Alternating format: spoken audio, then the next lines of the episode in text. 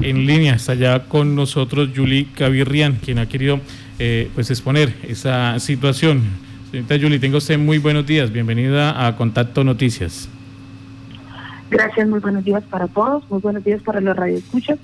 Sí, mira, eh, quería comentarles la preocupación que tenemos eh, de pronto muchos padres de familia que queremos que los niños vuelvan a la presencialidad, porque a mediados de agosto más o menos nos dimos cuenta que efectivamente la población de la primaria eh, retornaba a clases en horario de la mañana. Eh, la semana esta semana hubo entrega de informes.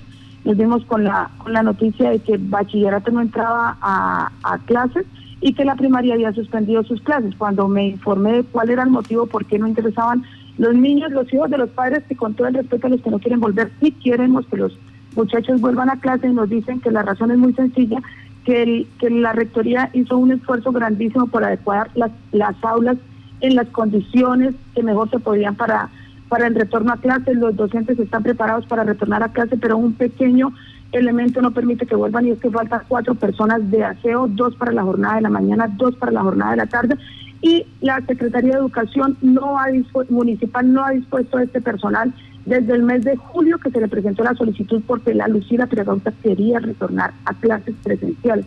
Me parece gravísimo que solo el hecho de que dos personas, una nómina que tiene que ser muy pequeña, con un presupuesto muy bajo, sí, que estaba planificada con tiempo, que se le notificó a la administración y en su defecto a la Secretaría de Educación y que los tienen cada 15 días, que sí, que ya les va a llegar, que ya les va a llegar. Terminamos agosto, estamos ya prácticamente a tres meses de terminar el calendario académico que sería un esfuerzo sobrehumano de los docentes diciendo, oiga, lleguemos a clase, sí, los chicos necesitan retornar a clase, los que quieran volver, porque eso es un tema de voluntad, y que por la falta de dos personas en la mañana y dos personas en el parque para el aseo, no se puede hacer eso. Permítame, gracias Julie. Permítame un momentico. Bueno, ustedes avisan, eh, según lo que usted nos está contando, desde el mes de julio. De ahí en adelante, ¿qué ha dicho la administración municipal? Pues Martica, lo que yo te puedo decir es que hubo un hubo entrega de informes ahorita porque pues precisamente como todo es virtual, ahorita el lunes y yo tuve la oportunidad de hablar con los docentes de la Lucila porque ya había manifestado mi interés de los colegios privados ya retornaron a clase. ¿Qué pasa? Que la Lucila, que es donde yo tengo mis niños, sí, no ha retornado a clase. Entonces inicialmente habían dicho porque había una personal que había padecido COVID, otro que estaba sin vacunación, entonces los docentes no habían podido cumplir con el lleno, digamos así, de los requisitos para retornar la planta completa.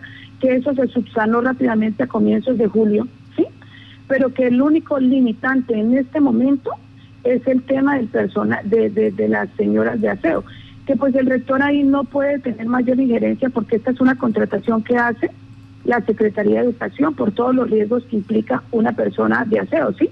Riesgos profesionales, vinculación laboral y todo lo demás. Entonces, que finalmente eh, esta limitante tan pequeñita hasta a nivel presupuestal no la puede cubrir sino la Secretaría de Educación. Y a ellos lo que les ha dicho es que esperen 15 días, que esperen 15 días y está la solicitud ahí presente, pero no más que esperen 15 días que están contratando.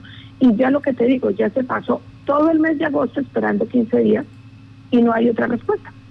Bueno, entonces esto es, ayer mirábamos que hay problemas también con otra institución educativa en lo del PAE, esto ya es en la contratación y nos obliga a, revisar entonces qué, está haciendo la Secretaría de Educación del municipio de, Yopal, cómo está eh, en la contratación del servicio mm, general para las instituciones educativas. Recordemos que son 24 instituciones educativas, cada una con sus respectivas sedes, cuáles cuentan con estos servicios, cuáles no tienen derecho a estos servicios, los recursos, porque si no eh, pasa lo mismo que lo de seguridad y, movilidad en el, en el, municipio. Se queda todo en planificación, se queda todo en proyectos eh, que están ya a puertas de contratación, pero como lo explica Julie Cavirrian acá, estamos ya en el mes de septiembre ya estamos en el mes de septiembre.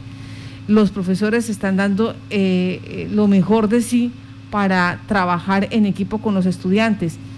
Vamos a tratar de hacer ese, ese sondeo, cómo están las instituciones educativas frente a la prestación y a la contratación del personal de servicios generales.